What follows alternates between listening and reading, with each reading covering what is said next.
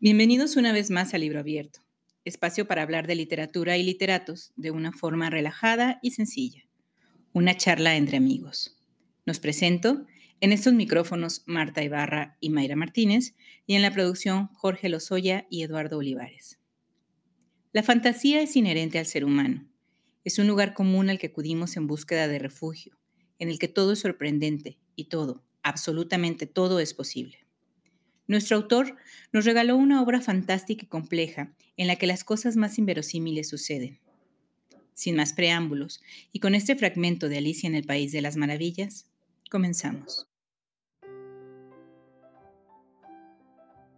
Alicia empezaba ya a cansarse de estar sentada con su hermana a la orilla del río, sin tener nada que hacer. Había echado un par de ojeadas al libro que su hermana estaba leyendo, pero no tenía dibujos ni diálogos, ¿Y de qué sirve un libro sin dibujos ni diálogos? se preguntaba Alicia. Así pues estaba pensando, y pensar le costaba cierto esfuerzo porque el calor del día la había dejado soñolienta y atontada, si el placer de tejer una guirnalda de margaritas la compensaría del trabajo de levantarse y coger las margaritas. Cuando de pronto saltó cerca de ella un conejo blanco de ojos rosados.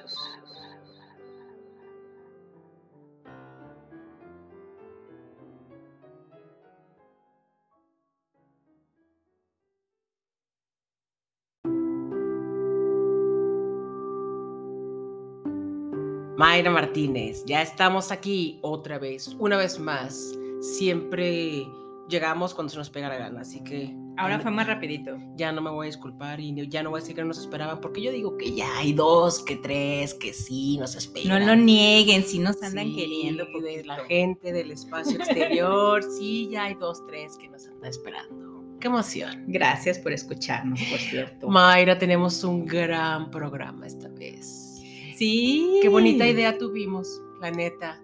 Déjenme decirles que a Luis Carlos no, lo teníamos contemplado en nuestra lista original de lecturas, de lecturas relacionadas con nuestra formación como lectoras. Y pues no sé por qué se nos chispoteó la neta, ¿no? incluirlo. Pero hace unos días este, lo decidimos y qué gran acierto. Teníamos un poco de temor porque creo que Lewis Carroll es un gran personaje de la literatura con todos sus bemoles que pueda tener y sus claroscuros, pero lo disfrutamos mucho, mucho, mucho. bueno, si hubiera estado así hace unos minutitos aquí con nosotros, estábamos muertos de la risa con sus libros. Es que qué cosa tan bonita, de verdad. O sea, yo de, de todos los reencuentros que he tenido durante a lo largo de la grabación y la preparación de estos programas, te lo voy a decir y mira que es difícil porque todo lo que hemos leído hasta ahora, releído, me gusta mucho. Pero de verdad que este ha sido el reencuentro más sabroso. Sí. Luis Carol es excepcional, es fantástico, es, muy divertido. Es un genio, es un muy genio. Divertido. Es muy divertido. Sus obras, tal vez cuando uno las lee por primera vez, tal vez a la segunda o incluso a la tercera ocasión, parecen complejas, parecen eh, diversas, o sea. Es que son disparatadas, pues. O y hay párrafos que hay que volver a leer o incluso capítulos enteros, pero ya que les agarras el sabor. Sí, sobre todo porque eres, de verdad entendí lo que entendí. Claro que sí, entendí bien. Dijo una cosa sin sentido, por supuesto, porque así debe ser. Hijo, caray. Por eso es la fantasía. Yo de verdad me, ah, me reí mucho y, además me di cuenta, iba, iba releyendo pasajes, yo sé que no estamos hablando de la vida como solemos decirlo, pero es que de verdad no me lo puedo aguantar porque fue muy gozoso este reencuentro. Leía pasajes de Alicia en el País de las Maravillas principalmente y este, y me decía, pues claro, pues es que sí es. Así es el mundo, no puede ser de otra forma. Puede ser de otra forma, claro. Ay, bueno. Pero bueno, vamos al dato de la vida. Sí, sí, sí. Vamos. Charles Ludwig Dodson. Ojo con el Dodson, por favor, ténganlo en su memoria. Nació en la ciudad de Daresbury, Reino Unido, en 1832. Fue un lógico, matemático, fotógrafo y novelista británico. Lo de lógico luego parece que no lo fue, pero la verdad es que sus obras tienen mucho de, mucha lógica. Claro. Su, fue hijo, es el tercer hijo de 11 hermanos del matrimonio de Frances Jane Ludwig y Charles Dobson. 11 hermanos que por cierto todos llegaron a ser adultos, ¿eh? cosa que no era normal en esa época. Y lo destaco porque en efecto no era normal, disculpen que lo repita, pero pues se morían, los morritos. Sí, sí, sí. Morritos. No, no, no. Siete mujeres, además, excepcionalmente, siete mujeres, cuatro hombres, siendo él el primer varón.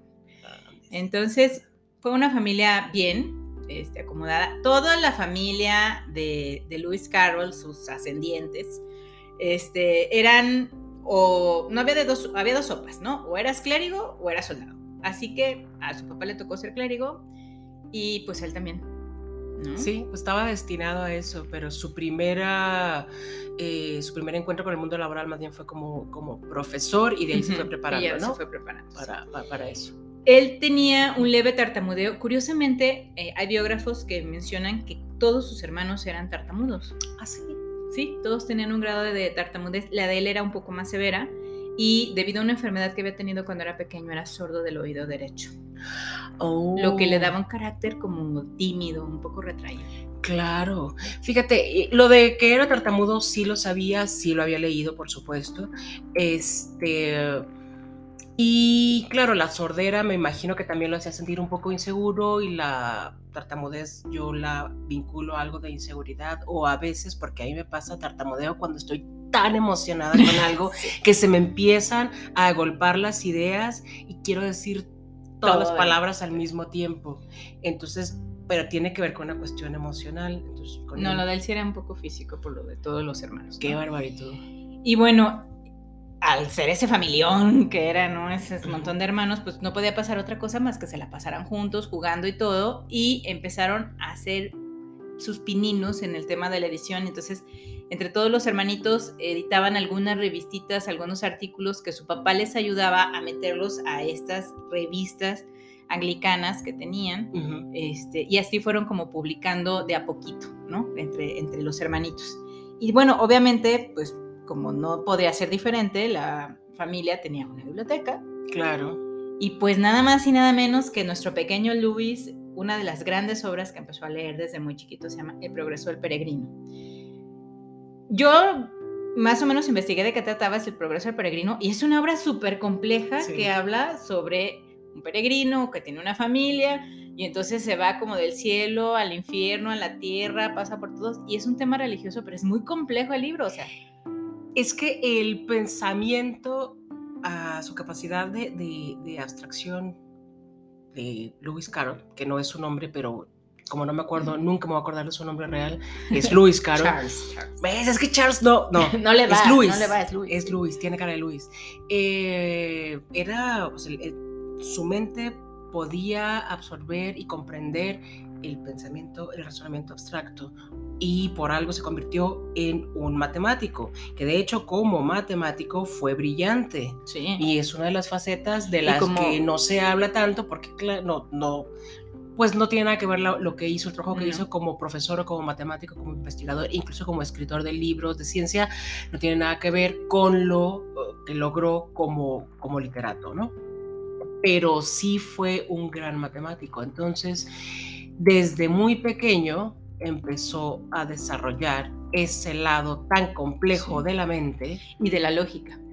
Él le encantaba el tema de, de la lógica. Entonces, en todas sus obras hay partes escondidas o claras, incluso, que son muy obvias, sobre la lógica. A él le gustaba escribir libros infantiles o cuentos infantiles que le dieran a los niños como un reto de, encontrarle la lógica, o sea, de, que lo que es no es, ¿no? Hay un, fragmento muy sonado, que no me acuerdo cuál es el libro, donde dice que si un reloj da la hora exacta una vez al año o dos veces al día, ¿cuál es el que es correcto?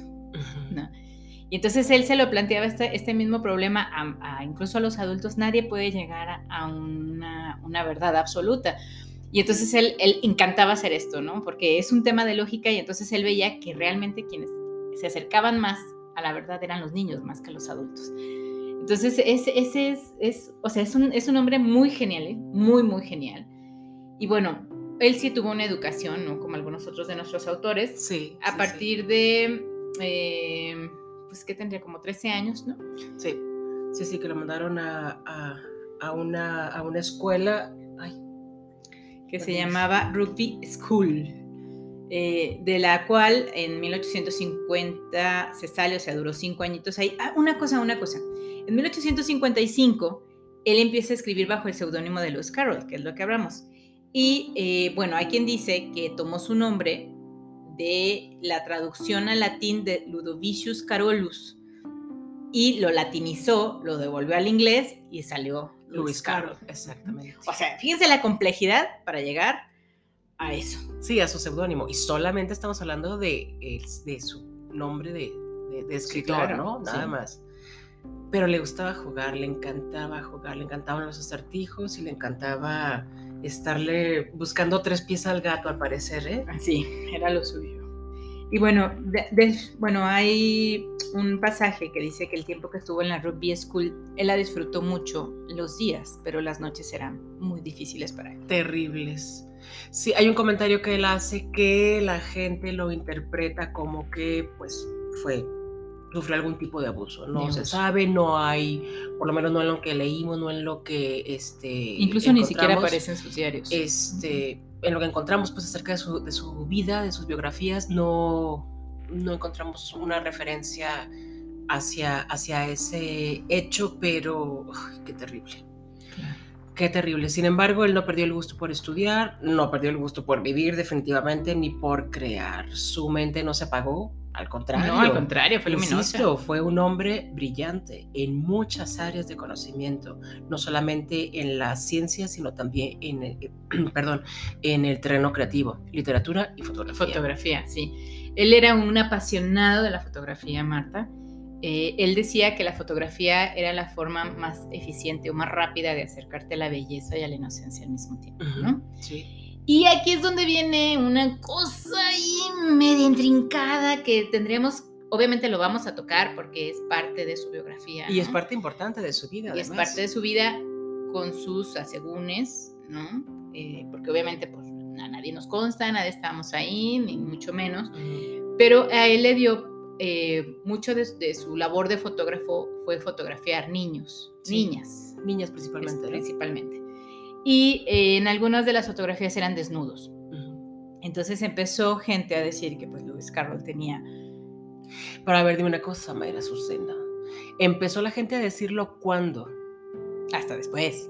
Bueno, un poco después, porque incluso fue tanta la crítica hacia él que tuvo que cerrar su estudio de fotografía, destruir fotografías y regresar las fotografías de las niñas desnudas a sus familias. Entonces sí fue una crítica en el en momento. Ese momento. Porque ya en ese momento él ya tenía cierta fama. Sí. Cierta fama. Todavía no ha llegado su obra cumbre en ese momento, pero ya tenía... Primero se hizo un nombre como, como fotógrafo. Era de los mejores fotógrafos. O sea, si tú crees que tu retrato se le era bien chulo, tenías que ir con sí, sí, sí, sí, en la actualidad es reconocido como un gran fotógrafo de esa época, la época victoriana, por cierto. Este, volvemos con los escritores de la época victoriana. Animadas, una chulada que le vamos a hacer. Es, y una época además, como también ya lo hemos dicho en otras ocasiones, en las que la ciencia se desarrolló pues eh, maravilloso, sí, de, manera, de manera excepcional y también las, las artes, la literatura. Fue como un, un despertar. Sí, claro. Una evolución de la humanidad. Y bueno, en esta época estaba Lewis Carroll caminando por este mundo y maravillando a la gente con su conocimiento en este momento estamos hablando de su capacidad de captar los momentos a través de una lente, fotográfica. Por eso que además comprendía muy bien los procesos este, para, para o sea, todo el proceso químico y podía, o sea, porque su mente funcionaba así, ¿no? ¿Cómo, cómo podía revelar, cómo, o sea, qué es lo que pasaba, qué es lo que tenía que suceder para que una imagen quedara plasmada, él lo podía comprender perfectamente. De hecho, casi todas las fotos que existen de él son autorretratos y uno podría pensar que alguien se los tomó. Ajá. Así están tan bien ejecutadas sus fotografías que son muy lindas. De las fotografías que les tomaban las niñas, muchas se perdieron, claro. muchísimas. Creo que él, él destruyó muchas, regresó, otras tantas y, de, de, los desnudos de niñas solamente hay seis eh, que obviamente no están a la luz por obvias razones y eh, bueno, existen mucho más retratos ¿no? de, él porque además en, era tan famoso en ese tiempo, tenía su propio estudio que si cualquier persona que tuviera un apellido bien puesto iba a su estudio a tomar. Sí, incluso las grandes estrellas de la literatura, los grandes ilustradores, o sea, gente muy reconocida iba con él, y a que le hicieran sus retratos. Eh, bueno, después de todo este escándalo que, que él, pues de alguna forma hace, se va hacia atrás, pues cierra su estudio, pero eh, su obra fue reconocida póstumamente por una institución que se llama el Círculo de Bloomsbury, dentro de las que se llama Virginia Woolf. Entonces rescatan este, estas pocas fotografías que aún existían de él. Eh, su diario fotográfico se perdió porque llevaba un diario fotográfico. Se pierde, pero rescatan esto y lo, le dan todo el reconocimiento póstumo a la obra fotográfica de Lewis Carroll. Claro, eso del diario era una cosa impresionante y es una pena que no exista, o si existe, que esté bien escondido, pues, porque según lo que leí, documentaba no solo el proceso utilizado para tal o cual este, toma, ¿no? Sino las circunstancias que la rodeaban. Que rodeaban a la toma de esa fotografía. Será toda una historia alrededor de una imagen. De hecho, su técnica, la técnica que usaba, lo ha, lo ha catalogado, hay gente que incluso lo ha catalogado como el más influyente fotógrafo contemporáneo. Wow. O sea, como un precursor de lo que conocemos ahora del concepto de la fotografía. O sea, no estamos hablando solamente del escritor de Alicia en el País de las Maravillas, ¿no? Es un gran hombre con un gran cerebro. Sí, sí, sí, sí, sí, claro. Claro, y un, hombre que también destacó, como decíamos, en las matemáticas, en la geometría. Tiene tratados sobre el círculo, sobre tratados matemáticos, sobre el árbol de la lógica, que luego todos lo hemos estudiado, este, que también, o sea, es, es, de verdad es una gran, gran mente. Y bueno, él también tenía insomnio, así que pasaba noches enteras despierto. Ahí es donde escribió libros sobre materias matemáticas y lógica, por ejemplo, escribió uno que se llama Euclides y sus modernos rivales. Y además, este mismo insomnio le daba para, para responder las cartas que le escribían sus fans, sus fans. ¿Cuántos años tenía cuando publicó su primer libro? Porque si nació en el 32 y publicó en el 55, es algo, fue un poema, si no me equivoco, o una historia corta que no tuvo mucha trascendencia.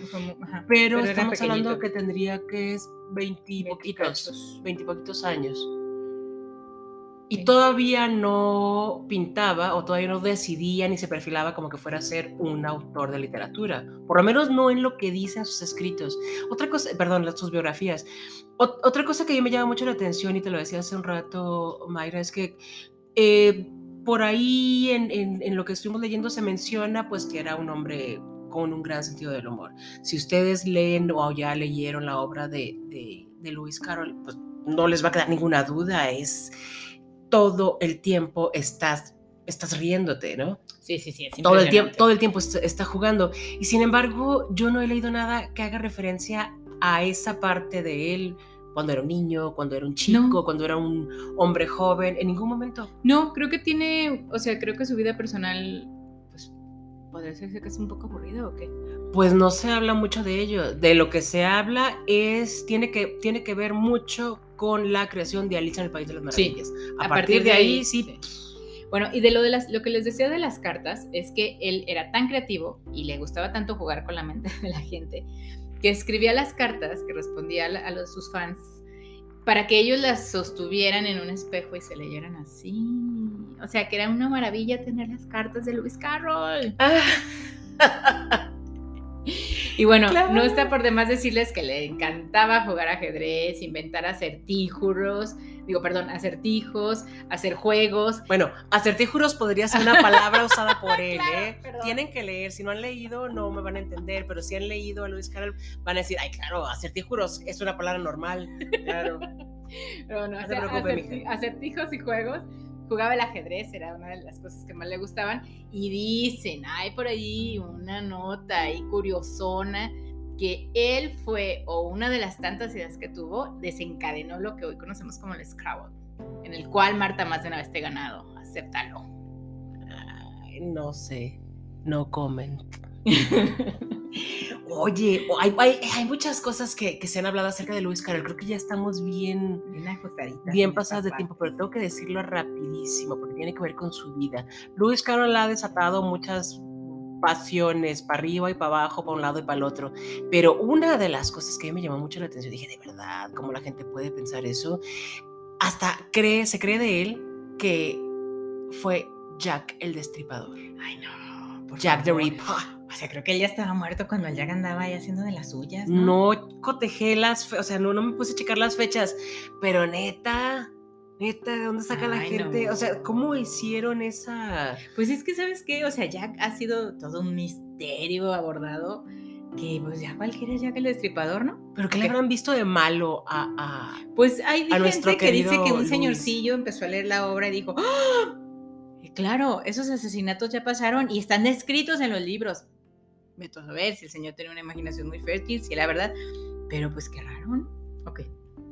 Pues no sé. no- o sea, a mí me parece raro y me parece que no tiene sustento, pero me voy a poner a averiguar, a ver cuáles fueron esos puntos que ataron, a ver si, Para si- llegar. para ver si tiene alguna lógica, pero no, ¿eh? Para mí que no.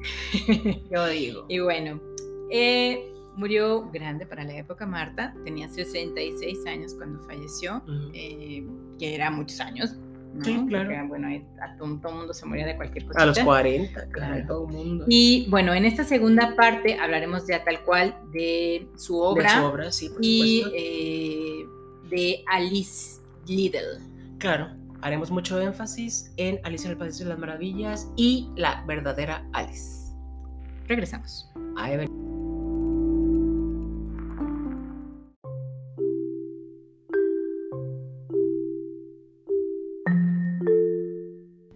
Y bueno, Marta, vamos regresando a la toma 2 con la obra de Lewis Carroll, que es maravillosa, no es abundante, No, no, no. es, es muy rápida. eh, de hecho, sus libros tampoco es que sean de muchísimas Sí, hojas. no tiene decenas y decenas de publicaciones, por lo menos no en lo que yo encontré cuando No, estuve, cuando estuve Hubo investigando. muchos artículos, pero no, no encontré Y ninguno, este, pues. sí, pero no es, por ejemplo, un Dickens, ¿no? Que publicó Ah, un no, montón de O cuentos, un montón, o sí, una Caray, con sus setenta y tantas novelas y 150 cuentos y la Sí, claro. fregada.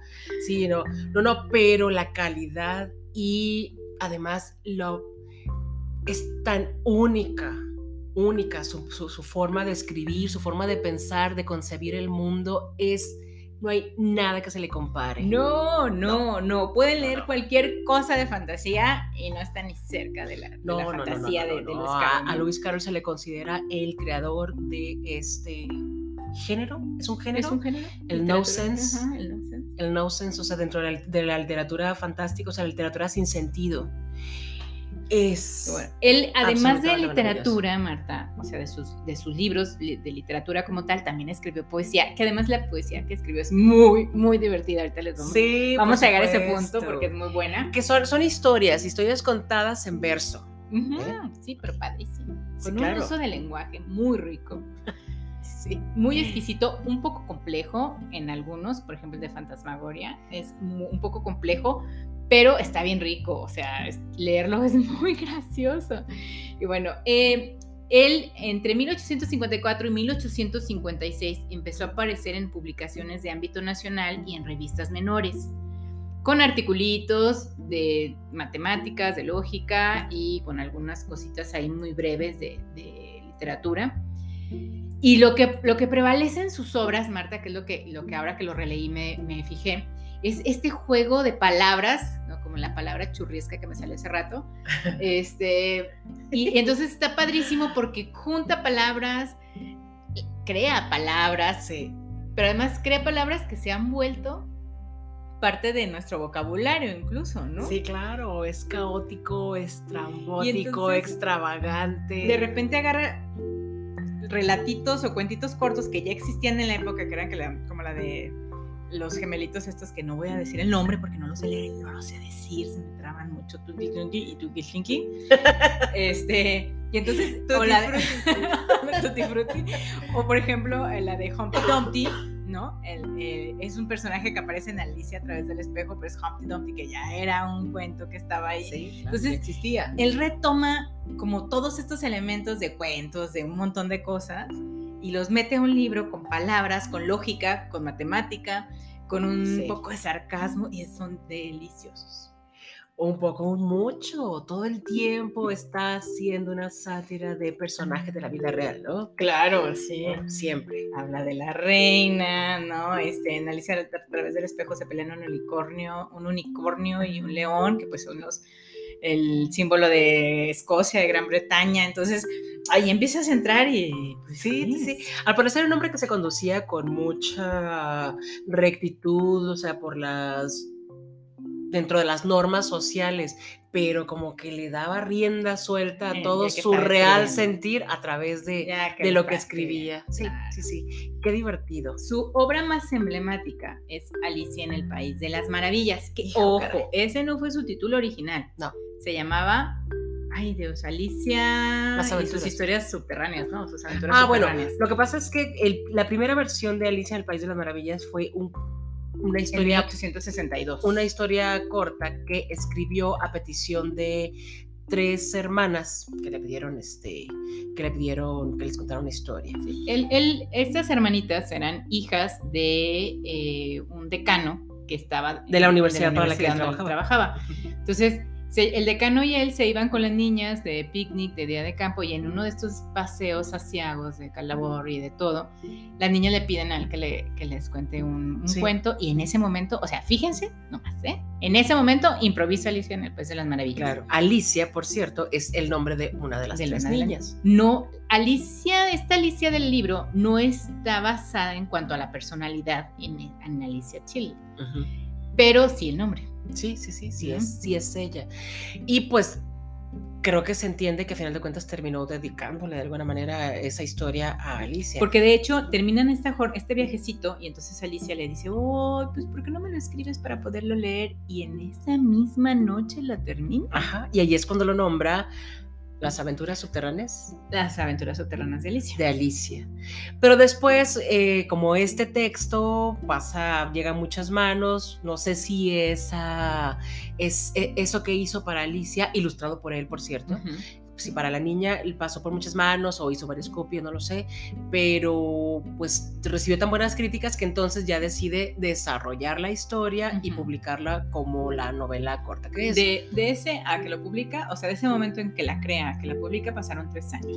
Porque salió publicada en 1865. Un dato muy importante, el día que concibió la historia de Alicia en el País de las Maravillas, que fue durante este viaje, fue el 4 de julio.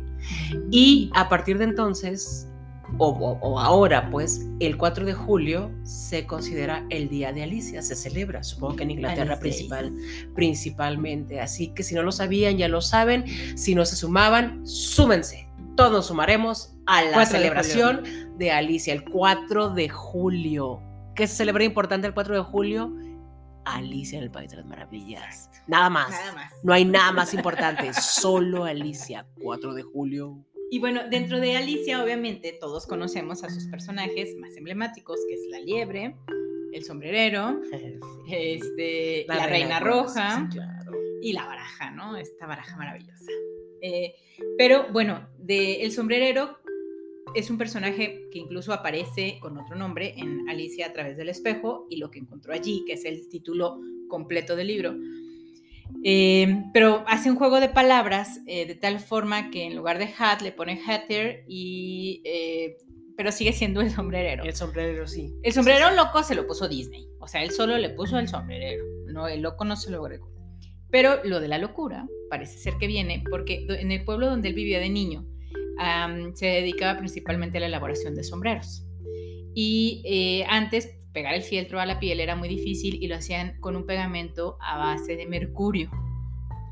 Y bueno, todos sabemos lo que el mercurio es, ¿verdad? Te envenena y te pone loco. Y entonces había mucha gente que perdía la, la, razón, incluyendo niños. Y bueno, suponemos que de ahí él tomó la, inspiración de este personaje tan peculiar que es tan tan disparatado, ¿no? Tan, pues tan loco. Claro, Tal cual.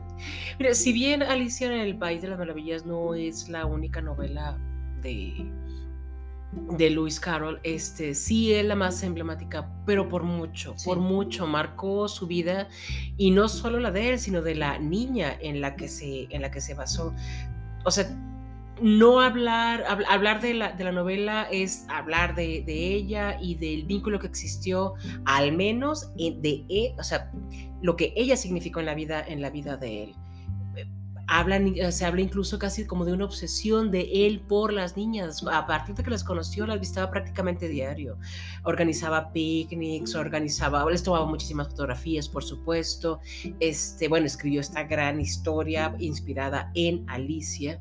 Eh, y fue algo que lo persiguió para, para, toda la vida, pero que también persiguió a la misma a Alicia. La misma Alicia sí. A la misma Alicia. Eh, parece que era una persona con un gran, gran carácter, eh, de pocas pulgas, de armas tomar, como le quieran ustedes decir. Fue incluso pretendida por el joven, el joven príncipe Leopold, el, más, el hijo más chico de la reina Victoria, al grado que como no se podían casar porque pues ella era... Una nadie. Exactamente, por más bien que le fuera a su familia, pues no era nadie, ¿no? No era aristócrata. Pero dicen que él, bueno, no dicen, Leopold le puso Alicia a su primera hija. Sí, es verdad. Y ella le puso Alicia. Leopold a su primer hijo. Esa no fue coincidencia. Tal? Eso no fue claro coincidencia, no. por supuesto. qué bonito. Pero se dan cuenta, o sea, si escuchan capítulos anteriores, toda la alta alcurnia estaba ahí posesionada unos con los otros. Así o sea, es. todo es una red. Ay, por supuesto. La época victoriana era un pañuelo. Ay, y todo el mundo terminaba cegándose los mocos unos con otros, no los unos de los otros. Y bueno, en mil, bueno, después de 1865 hay otra obra que me voy a brincar por, por un momentito para seguir en 1871 y después del gran éxito que tuvo Alicia, uh -huh. escribe a través del Alicia a través del espejo y lo que encontró allí, uh -huh. ¿no? Que es una obra muy linda, eh, digamos, en la de Alicia en el País de las Maravillas se juegan cartas, ¿no? Uh -huh.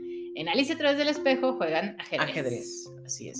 Y hay gente que le da muchos, muchos significados a las obras de Alicia, ¿no? Que Alicia en el País de las Maravillas era una niña y ya cuando está a través del espejo ya es una adolescente y entonces los libros te llevan a través de la vida de una persona. No lo sé, no sé si eso fue su intención.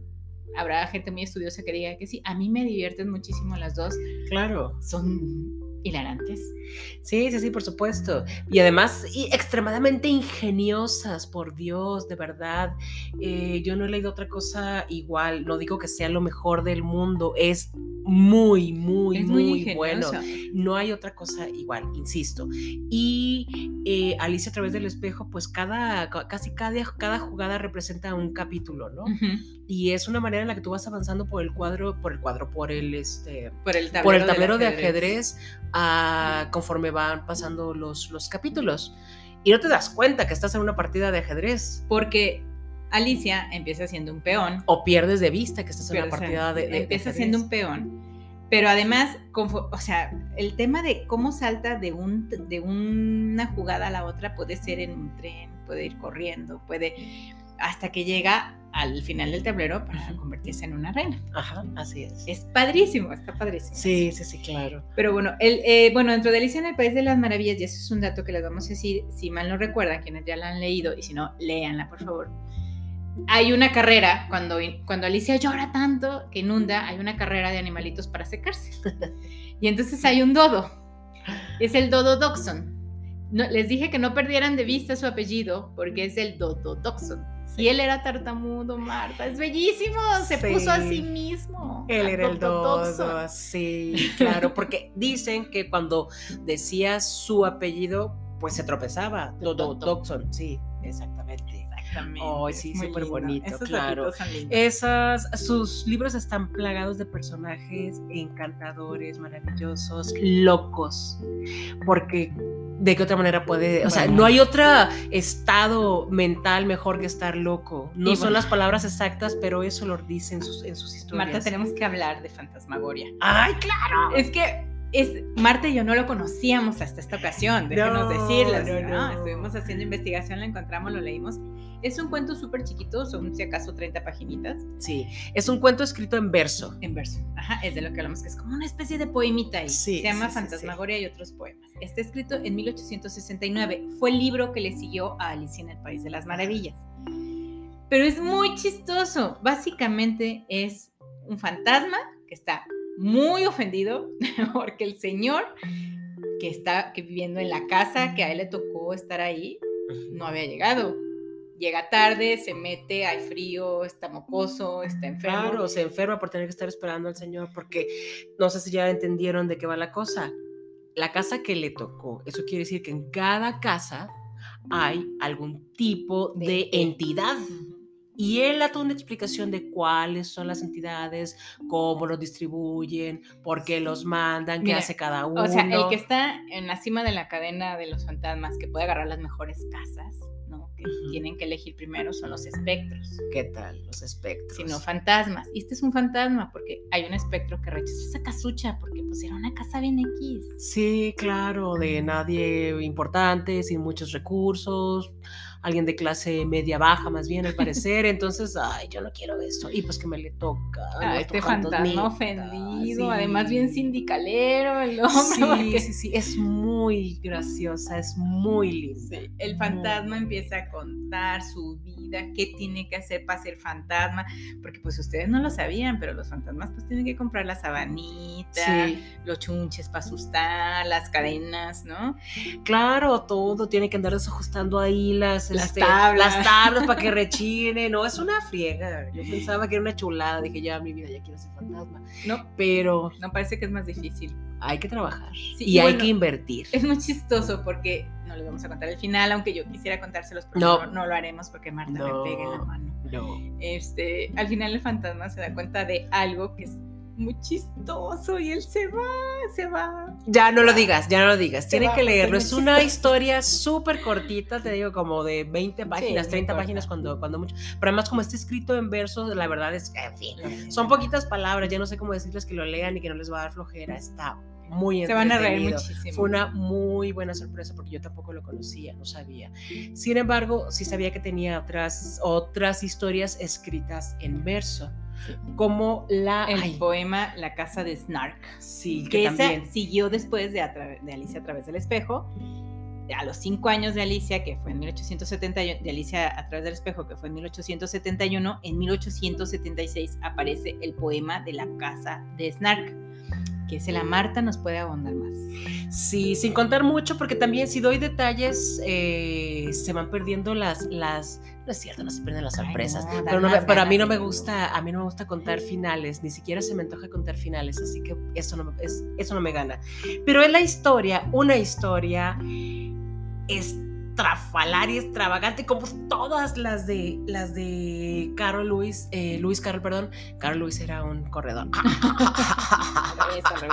de Luis, Luis, Luis, Luis Carol. Eh, es la historia de una tripulación rarísima con personajes adorables completamente, pero súper chistosos también. Sí, parece que no sabemos decir otra cosa más que muy chistosos, súper chistosos, re chistosos, pero es que es neta, son muy chistosos los canijos y son encantadores y pues tienen estas personalidades tan disparatadas y están medio locos, son muy locos, son olvidadizos, son todo lo que ustedes se puedan eh, este, y es imaginar. una cosa que tiene que ir a casar. Claro, es por ahí leí, es, es la búsqueda imposible de algo imposible, o sea... Snark es un algo. Sí, o sea, nunca sabes qué, qué, es? Si es una Entonces, pero la historia tiene que ver con la Odisea, con esta aventura en la que se embarcan estos personajes este, reclutados por un capitán y pues se van a la casa del Snark. A la casa del Snark, sí. Y bueno, en 1889 y en 1893 salen los dos tomos de una novela que se llama Silvia y Bruno. la primer, el primer tomo de Silvia y Bruno, el de 1889, es, está ubicado casi en la realidad, al 100%. ¿no? Y habla sobre las críticas, son, dos, son una pareja de hermanos este, y es una crítica social. La segunda, el segundo tomo, el de 1893, transcurre en un mundo de hadas.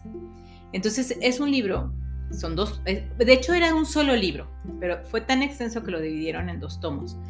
Pero son como las dos caras de una moneda, ¿no? El vivir en la realidad y el vivir en un mundo de fantasía, que es lo que Luis hacía constantemente en su vida. Sí, tenía una gran capacidad para desarrollar eh, desarrollar este tipo de historias y de acercar a los niños a este tipo de historias, de entender a los niños, porque los niños también se enganchaban con sí, pero no eran solamente historias para adultos. De hecho, digo, en teoría, pues no son tal cual como para niños, aunque sí les gustaban mucho, son un poco más para adultos, pero igual, digo, léselos a un niño y lo va a disfrutar muchísimo. Claro. Sí, Incluso sí. existe una versión para niños de Alicia De en el en País, el País en de el las País de las Maravillas, escrita también por, por él mismo, ¿no? Después de estas novelas o est- y estos poemas y cuentos tan famosos, él también publicó artículos y libros, como ya lo mencionamos anteriormente, de temas matemáticos. Eh, escribió An Elementary Theory eh, de las, bueno, um, de las determinantes, eh, An Elementary Theory of Determinants, escrito en 1867, en el que dice cuáles son los- el sistema de ecuaciones y sus, sus soluciones no triviales. Ojo, yo soy malísima para las matemáticas, ¿no? Pero está muy padre lo que él escribió. Escribió sobre geometría, sobre la cuadratura del círculo, el cifrado de mensajes, el álgebra, aritmética electoral y las votaciones y lógica. O sea, el hombre andaba en todo. Sí. Claro, es que su pensamiento, uno podría decir, bueno, si este hombre escribía con tanta facilidad de, de fantasía y su mundo, su mundo personal parecía estar vinculado, tan vinculado a, su- a su- a sus creaciones, ¿no? Casi uno podría imaginarse que vivía en, en- en ese mundo, pues no te lo, no lo puedes concebir Como, un como un maestro de la lógica, de la lógica, matemática, de las claro. ciencias y exactas. fue brillante. Algo que leí también decía que eh, era tan perezoso que no logró ser, este, quizá desarrollar tanto su potencial como, como científico, ¿no? Ah, güey. Sin embargo, eso que él hizo, que quizá fue poco para, para desarrollarse como matemático, lo hizo mejor que muchos, Sí, o mejor que la mayoría, Mejor por lo menos de que sus contemporáneos. Exacto. Imagínate, entonces, ¿qué Si hubiera, hubiera- pasado si no hubiera si se perezoso. hubiera dedicado por completo a esa rama del conocimiento? Pero además, o sea, estamos hablando de, de dos lados opuestos o lo, que, o lo que a lo mejor socialmente son dos lados opuestos de la moneda, ¿no? Por un lado es todo lo estricto que son las matemáticas y la geometría y las ciencias duras, y por otro lado estamos hablando de literatura fantástica, de mundos imposibles, de cosas que no tienen sentido, lógica ni orden. Entonces, así era el cerebro de Lewis Carroll. Que, eso está bien padre. Y bueno, hay, si quieren más información sobre Lewis Carroll, sobre todo este rollo, métanse a la página de Lewis Carroll Society, que es eh, una página obviamente de Reino Unido. Está padrísimo, vienen muchos datitos de él y eh, vienen, e- esa- esta sociedad compró los diarios que llevaba Lewis Carroll, solamente que se conservan nueve diarios de los muchísimos que escribió y ellos lo tienen y los puedes consultar en, en línea, ¿no? Entonces eso está padre por si quieren conocer un poco más de él. Y otro datito curioso, Marta, es que hay un síndrome médico que existe que se llama el síndrome de Alicia en el País de las Maravillas, Sí. que en la jerga médica se, se define como micropsia. Que esto consiste en ver de repente objetos que son grandes, como por ejemplo un coche, como chiquitines, y un tenedor verlo gigantesco, ¿no? Y esos son no es, no es algo tan estudiado porque la gente que tiene este trastorno usualmente solo lo genera por la noche.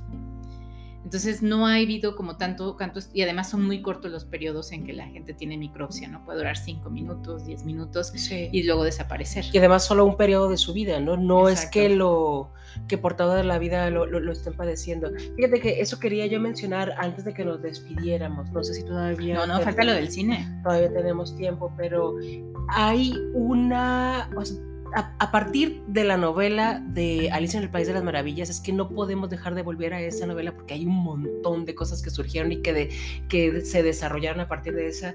Este, hay, hay un vínculo también con la ciencia muy canijo.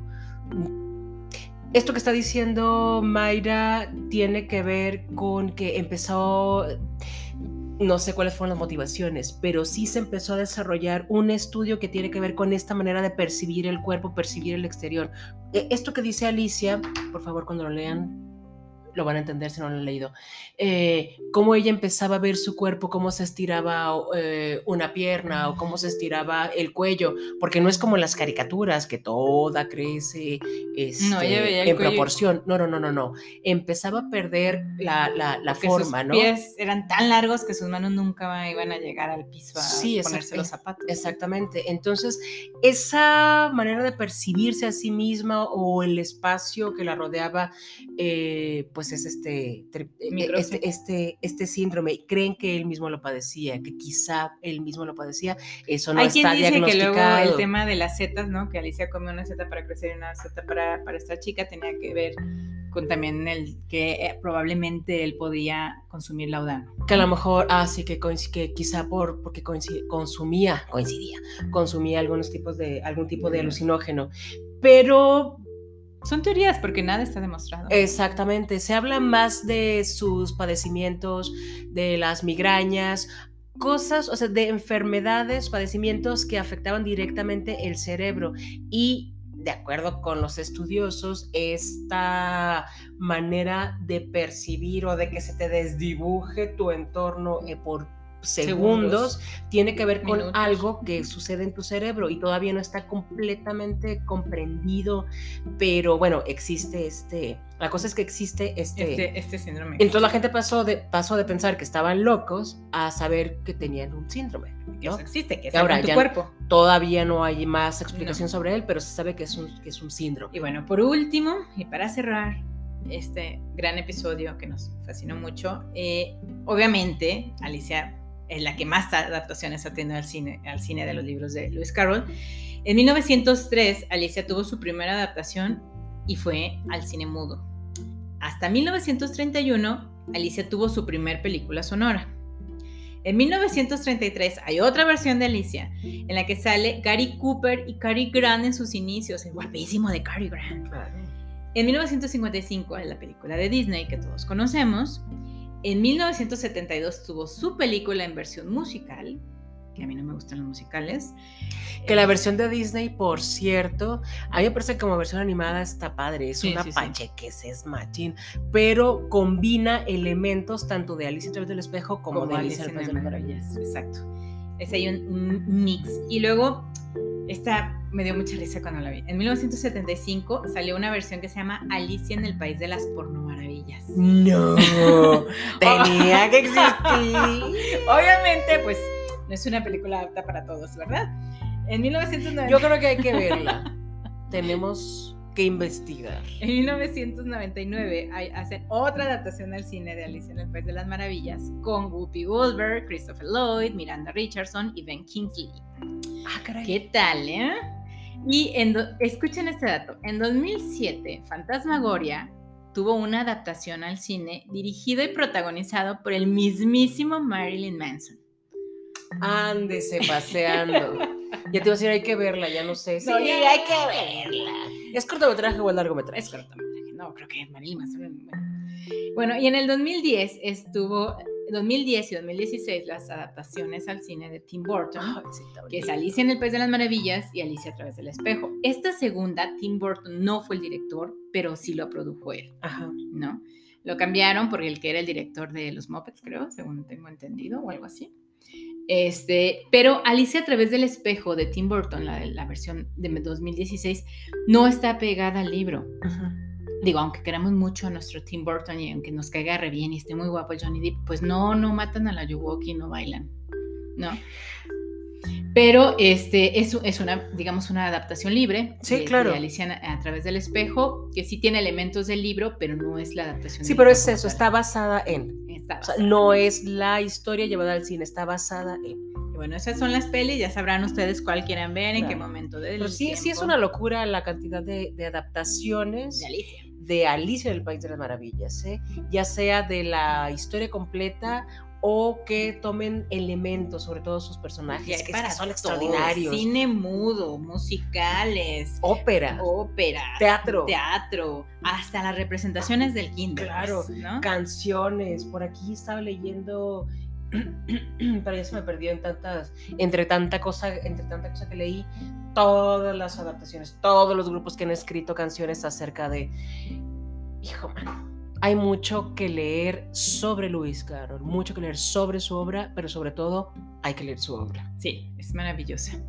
Y bueno, con esto nos despedimos de este Sí. capítulo que se nos fue como agua entre los dedos. Sí, fíjate que esta vez no quiero que se acabe. Hay harto y nos vemos para la próxima con un gran libro. Prepárense, un gran autor, perdón. Prepárense para la aventura. Preparémonos nosotras, mija.